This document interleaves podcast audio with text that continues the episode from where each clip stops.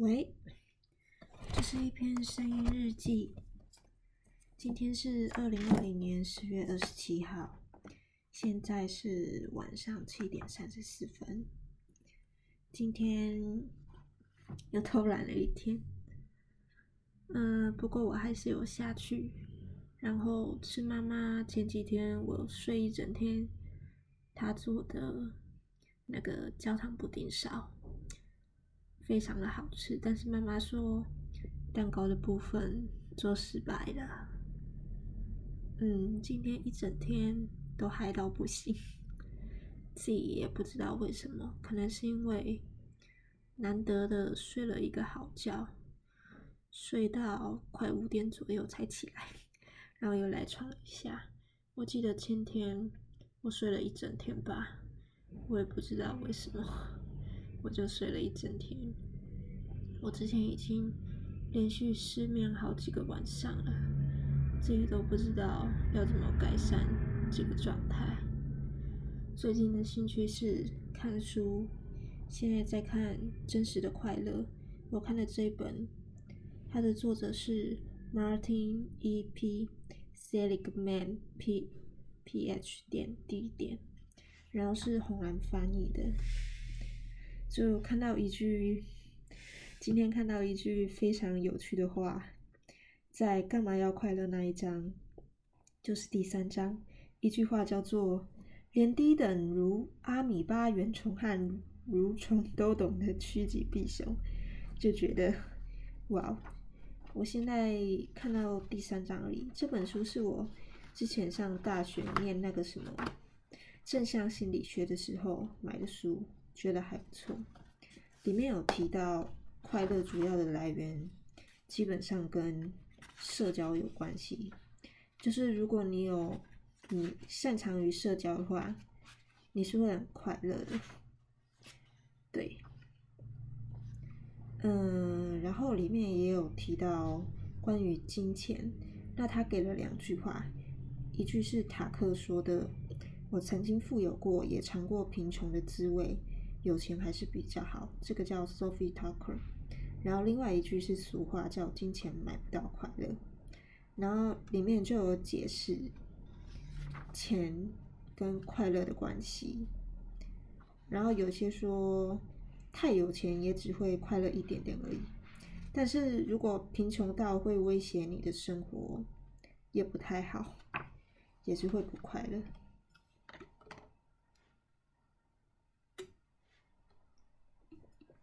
今天收收店的那个时候，找了一本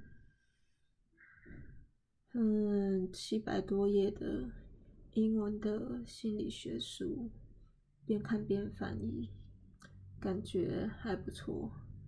可能就是因为边看边翻译那个，让我嗨到不行。然后下午的时候。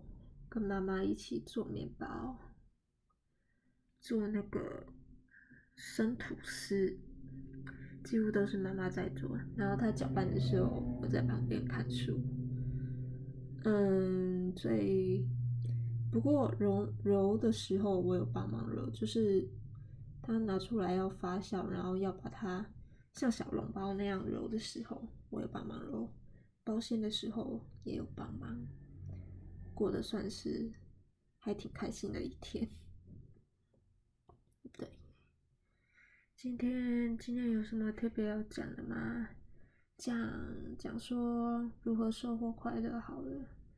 我平常是看书就会很快乐，然后看书的时候，我发现光是看书好像还不够，就是如果没有特别记录心得那些的话。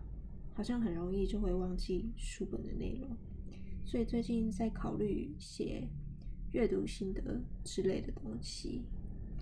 嗯，目前比较偏食，都喜欢看心理学的书，然后最近有在看《战争与和平》。嗯，《战争与和平》里面有一段讲到。这消息使安德烈公爵既感到痛苦，同时又感到喜悦。一当他获悉俄国军队正处于如此绝望的境地，他脑海中就想到，正是他肩负着使俄国军队摆脱这种窘境的使命。这就是土伦战役的重演，他定能将他从无名的军官中解救出来，为他开辟第一条求得共鸣的道路。他一面倾听比利宾讲话，一面考虑到，他回到军队之后，将在军委会上提出一项拯救军队的意见。他于是毅然接受委托，去完成这项计划。这就讲到，生活中有些事情真的会让人感到痛苦又喜悦。就比方说，你遇到一个麻烦，好了，可是这个麻烦正好可以展现你的能力，然后让你在人际关系上有大幅的进展之类的，那你会喜欢这个麻烦吗？你会认为这个麻烦不错吗？有时候就是会遇到这种，诶，可以展现自己能力的事情。但是他对众人来说算是麻烦的。然后下一段，我是真诚而友善地对您说出这番话的。您考虑一下，当您还可以留在这里的时候，您干嘛就要走呢？走到哪儿去呢？等待着是您的是二者之一，或者是在您还没有到达部队所在地，就已签订了合约。或者是库图佐夫全军败北，蒙受奇耻大辱，可以留在这里的时候，干嘛要走呢？有没有人生活会觉得抉择矛盾的，觉得应该要离开一个环境，去到另外一个环境的，但是又同时依依不舍，然后不然就是想着，哎，既然待在这里好好的。那为什么要离开这里到另外一个环境去？是为了一个新的挑战吗？还是什么？有时候就也说不上来吧。就是俗称的要脱离舒适圈之类的。我觉得周遭的朋友好像都已经都是出外工作的，觉得他们还蛮了不起的，就是当上班族。我有个朋友在做活动企划，然后他周一的十一点还会开台直播，就是录声音直播的那种。他说他之前想当 DJ，然后说圆个梦，然后我就觉得 好厉害哦。诶，我录这个有一部分也是受到我朋友的启发吧。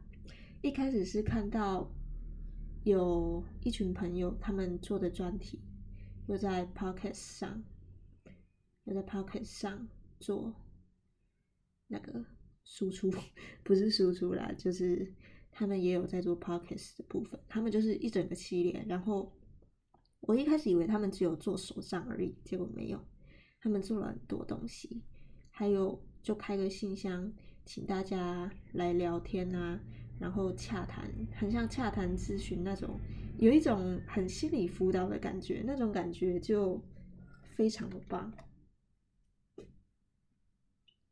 就现代人怪怪的，就是生活很忙碌，所以你会少了这些平常和朋友们之间咨询之类的时间，然后你反而会去向外求助，就变成说像是声音直播之类的这种行业兴起，或是看看一些 VTuber 之类的，然后看一些 YouTube 就可以。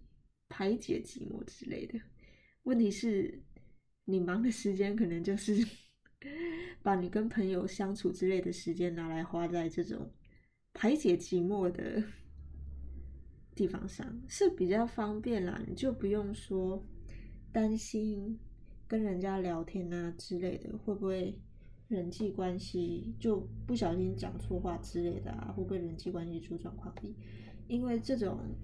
你听别人讲话，就是只有你自己在听，你自己在接收，就完全不会想说，哦，要不要担心我自己讲的什么什么话，然后对方会会不会怎样怎样想之类的，然后对方会不会再把我讲的话传出去之类的？觉得网络有时候就是这种功用吧。可是你网络用久的时候，你又要开始注意，它会不会跟现实勾搭上，就整个变成一个回圈。没办法说很开心的在网络上说想要讲什么就讲什么。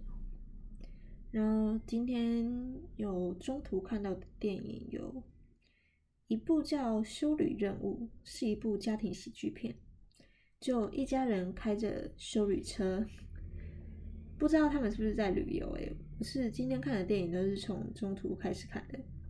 然后行运一条龙，周星驰演的。还蛮好笑的，里面有一句话，不是 AM 也不是 FM，是 SM。我看到那句话的时候，真的是 笑到要翻过去。然后还有看一部布偶，翻译是翻《律政公牛》，美国的，应该是美国吧，美国的影集。我觉得休闲时候啊，就是看看影集之类的也不错。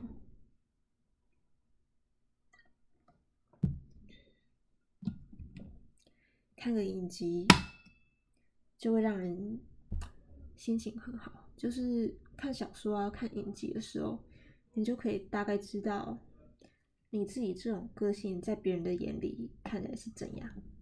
因为你自己在做某些行为的当下，你不会意识到别人是怎么看你的。可是，如果当你是在小说或是在喜剧看到一种演绎方式演绎出来，然后你看一下自己对待别人的方式，跟别人对待你的方式，你大概就能了解，就说，哦，原来别人那个时候是这样子看我的。对，就是如果你对你自己的行为有觉得你会害怕别人会觉得你的行为不太妥当的时候，但是你自己无法察觉到的时候。你就可以把你的行为以旁观者的角度把它写下来、打下来，然后你自己去检视看看，你看一下这样子妥不妥当，O 不 OK？觉得这个行为 OK 的话，就没问题，可以去做。不过必须要说，还是做自己最快乐。有时候你不不做自己，周遭的人反而会反弹。人活着就是不断的积累成就，然后让周遭的人用那些成就来宽容你自己。我觉得这就是人生活的一个过程。啊，对啊，大概就是这个样子吧。那如果还有什么好看的书，小说或是影集的话，我再推荐给大家。我想，嗯嗯，还有什么特别要讲的话？哦，大家对处理人际关系上会感到困惑之类的吗？我以前国中的时候都觉得还好，高中的时候念女校，然后女生就是比较会节日的时候都送一点东西，然后我的朋友也有跟我说，在女校的话送点那个在节日的时候送点东西比较好，诶，就那个时候还不懂，可是现在就比较了解女生的行为模式，这是我小学的时候看到女生跟女生之间。生日在送那个大张大字海报、大字卡之类，我就不懂他们在干嘛。我小时候的人生几乎只有读书而已，我把我的全部都花在看书、买评量、写评量，然后我也没有意识到说那个时候人际关系好是因为成绩好，然后。爱讲话，那个时候也不算算爱讲话吧，就是反正就是可以吸引到很多人的那种类型。可是长大就没了，长大后那个规则都慢慢的有在改变。像比方，比方说，其实高中的时候也是成绩比较好的人会受到瞩目，啊，如果是大学的话就不是。大学的话，通常都是那种有点交际手腕的，然后不然就是打扮的很漂亮的那种，会比较受欢迎。就然后出社会以后，就要有点功成名就吧，就已经开始变得挺现实的。其实从小学的时候开始就这样了。我小学的时候，闽南语课分组，那个时候我在班上算是比较会讲的那一个。然后大家就一拥而上，要跟我同一组，连有点讨厌我的女生都是。我那个时候就觉得，哇，我的天哪，这个社会这么现实的吗？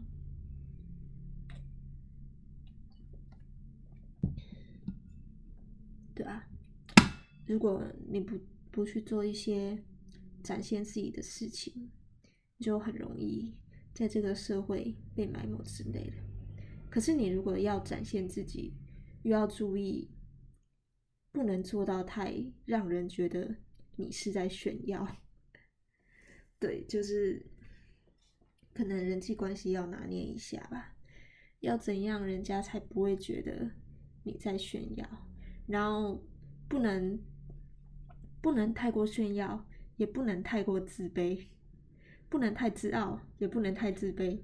就是要拿捏在那个中庸刚刚好的地步，我觉得这是一件很困难的事情。要怎么适当的展现自我，然后人家又不会觉得你是在炫耀？嗯，我觉得这真的是一个蛮重要的课题的。但是如果周遭的人在展现自我的话，我通常会觉得。他们是就有一种可以督促彼此努力的感觉吧，就是你看到别人在做些什么时候，你自己自然而然的也会想要做点什么。我觉得这样子用网络让彼此进步的感觉蛮好的。但是你如果说看一个人做一件事情原本不怎么厉害，然后他突然变得很厉害，这种情况下就很容易引起嫉妒。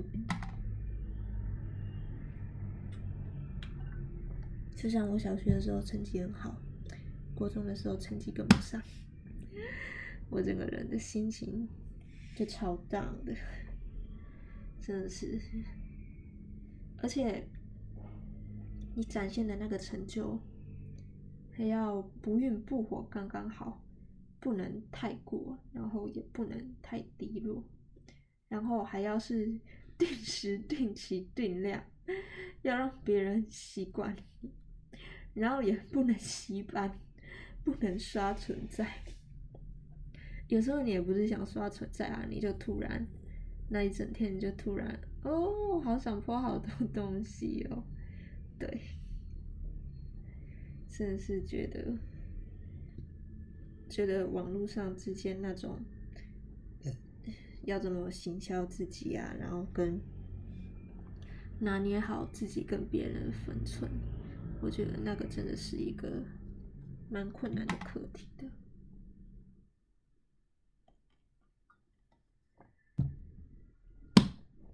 那今天看要不要讲个小故事之类的吧？我看看，等一下哦。哦，我刚才想去找一本我之前买的书，叫做什么《好习惯》什么的。反正就是跟习惯有关的故事，结果我找不到。对，提醒各位，真的要好好整理自己的房间啊！你各位，那我来念那个现代诗文阅读理解的，来挑几篇念。一个土地文学，一个小农家的墓。作者叫刘半农，他在灶下煮饭，新砍的山柴哔哔啵啵的响，灶门里嫣红的火光闪着他嫣红的脸，闪红了他青布的衣裳。他衔着个十年的烟斗，慢慢地从田里回来，屋角里挂去了锄头，便坐在稻床上，调弄着只亲人的狗。他还渡到栏里去，看一看他的牛，回头向他说：“怎样了？我们新酿的酒。”面对面，哎，门对面青山的顶上，松树的尖头已露出了半轮的月亮。孩子们在场上看着月，还数着天上的星，一、二、三、四、五、八、六、两。他们数，他们唱。地上人多心不平，天上星多月不亮。啊，土地文学，土地文学是什么？我查查看，土地文学是什么？等等，我看一下土地文学是什么。嗯，土地文学，土地文学，没有土地文学，台湾文学网？地景文学。地景文学跟土地文学有一样吗？还是不一样？土地文学是什么？土地文学，乡土文学。来念一下维基百科写的：乡土文学现称于台湾一九五零至一九六零年代，一般指描写各地乡土社区中低阶层为写作对象的。文学作品，直接具有人文关怀的实际文学表现方式，充满自我主体性与社会写实性，排斥虚华浮利、富丽的浮夸。乡土文学作品多为以小见大，缩影见树如见林，但仍有大气壮阔之作。唯乡土这个名称不见得被所有作者认同。有的作者想拥抱乡土，却被人斥责为乡土；有的作者自认没有特定对象或风格；有的则认为自己受国际思潮、写实主义文学或是浪漫主义文学、现实主义文学等的影响。因为这些写作形式均来自西方十八世纪思想解放后。对立于文艺复兴至古典主义所渐具僵化的高压权力，关注社会实际人民生活本质的特征，为人文思想重新回归到生活当下的史诗创作中，这是与时代的震惊社会变革相配合的必然，极不难理解这个必然性。同样的，也发生在变革时代中的近代华人社会。与其理解为乡土文学主义的运动，不如理解为乡土文学现象。它与整个近代人类历史相关的联动现象，导致有些甚至带有强烈政治批判，描述战争的荒谬与伤痛，女性在社会变迁中的处境，全球化、现代化过程，贫富倾折，工商与农业社会劳力问题。传统记忆没落思维，科技吞噬生活的疏离及焦虑感，这种现象在世界各地的现代化过程中都相继发生。因此，乡土文学可说是具有国际性架构又具有地方性特色的文学名词。是这样哦，这么深奥哦。啊，土地文学跟乡土文学有一样吗？我也不知道，我不知道土地文学跟乡土文学有没有一样。我自己其实也不知道土地文学跟乡土文学有没有一样。看一下，还有论战。由于描述骤变中的政治与社会环境的景况争议。批评就无可避免的爆发，且立场复杂。有些流于形式或是文体的争论中，有些则反思若除去政治外部压力后，乡土文学价值的纯粹性。想见台湾乡土文学论战。我的天哪，做法这么激烈的吗？不幸的等而下之者。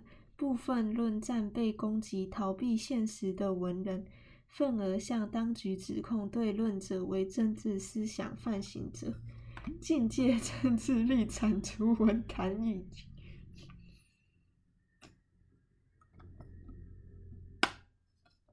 成为文坛白色恐怖的前置力量。乡土文学作者、文学评论家，例如唐文标事件等，多半首当其冲，部分论战也挑起作者身世、族群的空间，难辨其中不同作品的文笔差异，使得客观焦点思辨产生偏差。例如有云：“出身军中，名字经常连在一起，作品不带洋味，但也有人讥之为未乡土。”因此产生了大批作家，像现代诗中的知名之士。诸人都是军人，这是一种特殊政体下极其奇特的现象，但也显示出乡土文学作者不分著名、新著名都参与创作的事实。我的天哪！为什么人类不管什么事情都可以吵起来啊？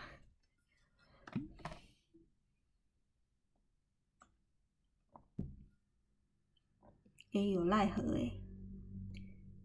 点进去赖何来看一下，奈何，嗯，哦，我想说看到孔乙己那个，我想说写孔乙己的不是鲁迅吗？奈何的笔名叫孔乙己，真的假的？大家认识奈何吗？奈何，我来念一下维基百科上。本职是医生，但是却在文学领域下留下声名，尤其是他的诗作被公认是台湾最有代表性的民族诗人。哎，奈何，我只有看过，我只有在课本看过奈何写的文章，哎，我没有看过奈何的诗，哎，奈何的诗，我们来找一下奈何的诗，奈何的诗。赖和诗墙前进，在一个没有星亮的晚上，骇人的黑暗笼罩着四方。有一对孤独相依的伙伴，走在未知的道路上，不知站立的是什么地方。哎，等一下，不对哦，摄影文字阿达玛，所以这是赖何写的吗？赖和诗墙。哦，赖何先生前进，我有没有搞错？维基文库，自由的图书馆，前进，这不是诗诶。那赖何的诗，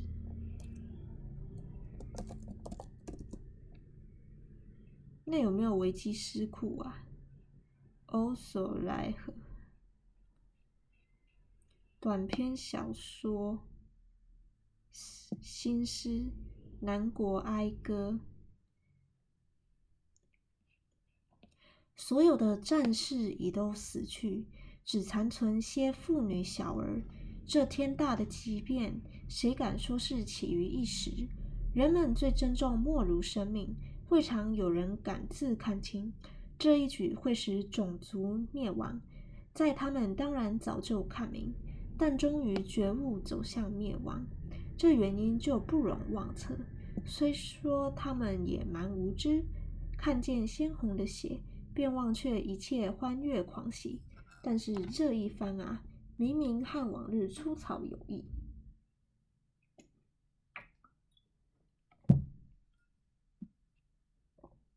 在和他们同一境遇、一样呻吟于不幸的人们，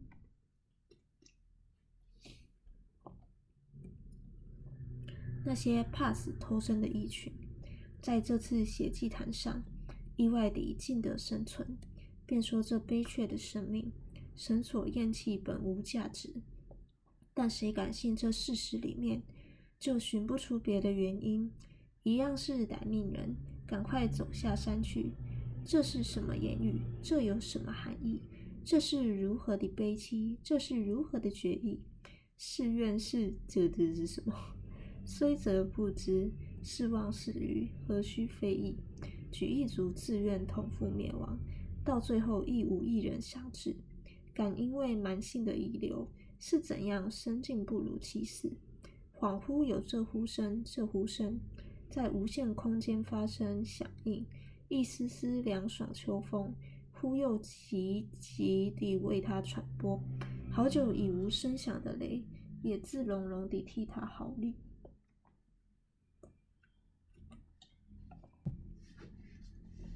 兄弟们来，来来，和他们一拼，凭我们有这一身。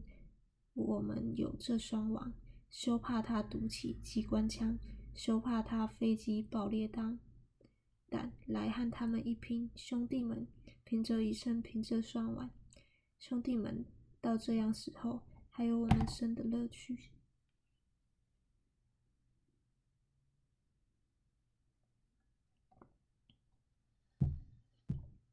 生的粮食尽管丰富，容得我们自由猎取。一匹农家已筑家室，容得我们耕种居住。刀枪是生活上必须的器具，现在我们有取得的自由物。劳动总说是神圣之事，就是牛也只能这样去死，任打任踢也只自忍痛。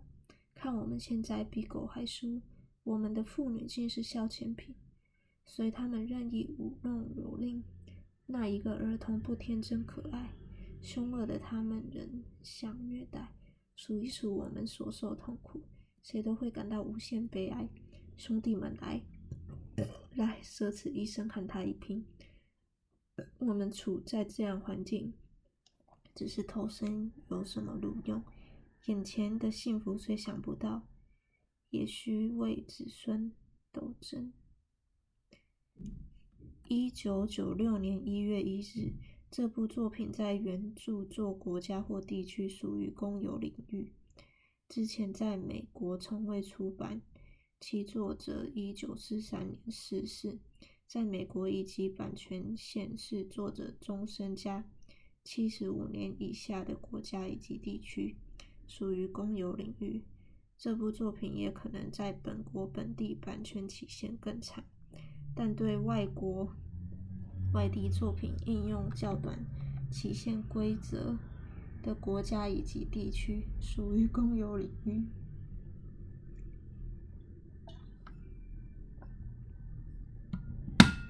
赖和的《南国哀歌》，一九三一年，台湾，台湾，一九三一年，一九三一年。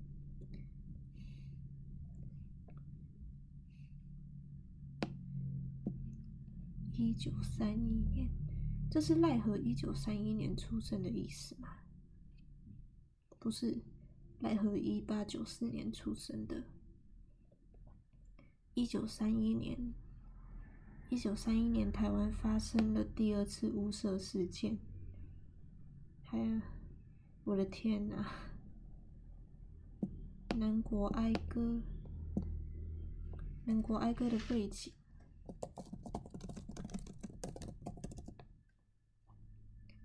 对，是为了哀悼雾社事件，十月二十七日的雾社事件。那这个有兴趣的大家自己去查。哎，南国哀歌，大家要珍惜现在的和平和幸福啊！真的是得来不易，觉得生活在那种时代真的好高压，讲什么话都要小心翼翼。一不小心，人家就觉得你在针对他，然后就要来殴打你。哦，不，这不好笑。嗯，那，诶，有维基文库这种东西，维基文库还不错诶。好，宪法，诶，连《红楼梦》都有吗？还有《梦溪笔谈》。《梦溪笔谈》呢？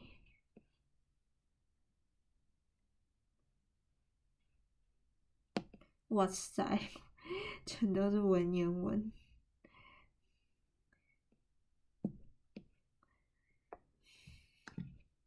我已经很久没有看文言文了。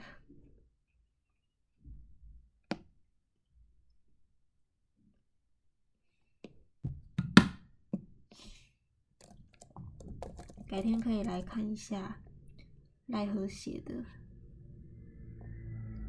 奈何写的，好像写了很多短篇小说，还不错，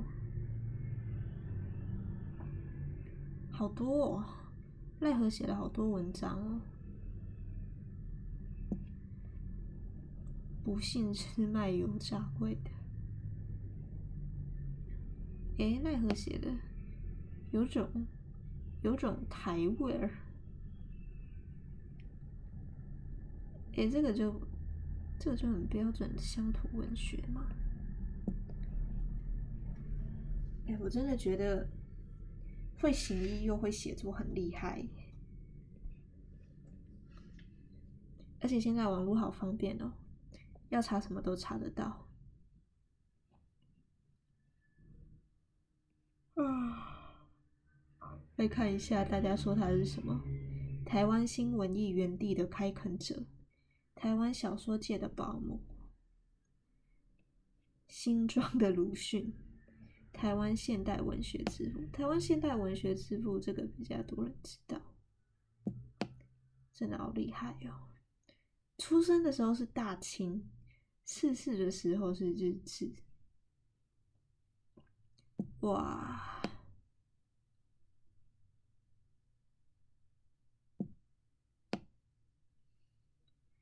文学生涯，感受一八一九一八年赖何远渡厦门行医期间，感受到五四运动的冲击，深感文学不该是知识贵族的休闲品。哦，这个有厉害到诶，深感文学不该是知识贵族的休闲品。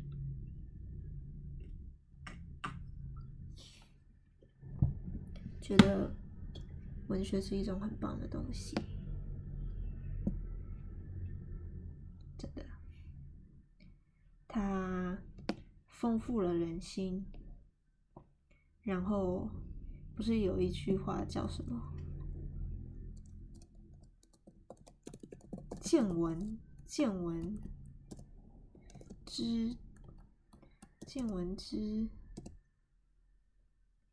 见闻之什么？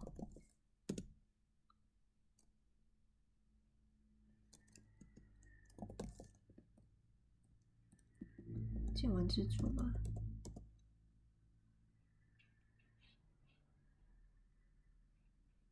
那句话叫什么？